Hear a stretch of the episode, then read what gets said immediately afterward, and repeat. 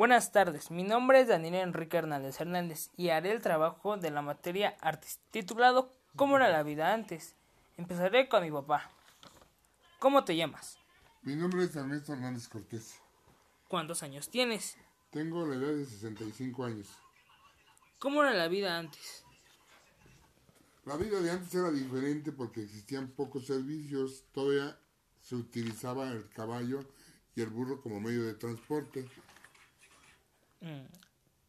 ¿Cómo era la vida cotidiana? La vida cotidiana de hoy es muy diferente porque hoy existen más servicios y ya no hay tanta necesidad de caminar porque ya tenemos transporte de camión, taxis. ¿Qué no había antes?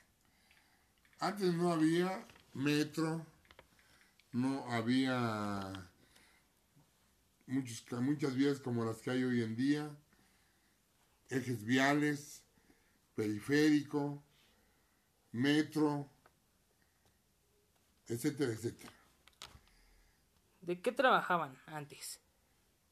Pues la mayoría eran de oficios, de albañil, de plomero, de electricista, peluquero y trabajar en casa. ¿Cuáles eran tus diversiones de joven?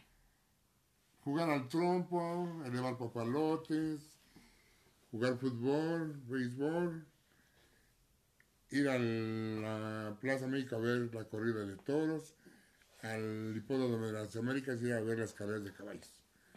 Muchas gracias, Ernesto. Para servirles. ¿Cuánto tiempo fue?